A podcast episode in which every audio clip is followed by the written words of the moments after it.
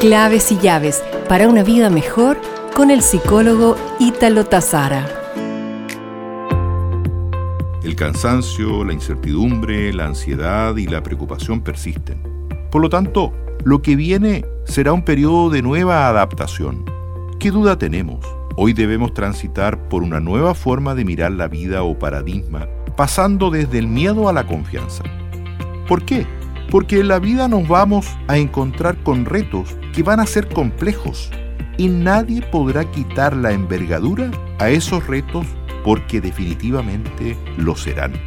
Por ejemplo, retos en salud, una nueva cultura en salud, orientada a la prevención de contagios, monitoreo y medición de signos y síntomas. Retos en las ciudades y en la movilidad. ¿Cómo se deberán gestionar los viajes en un futuro? Retos en educación. ¿Será necesario seguir asistiendo físicamente a las aulas? Y si es así, ¿hasta o desde qué nivel educacional podría hacerse? ¿Qué rumbo tomará la educación a distancia? ¿Cómo se ha venido realizando hasta ahora? Retos laborales y familiares. ¿Cómo se realizará el trabajo en el futuro y qué implicaciones ello conlleva?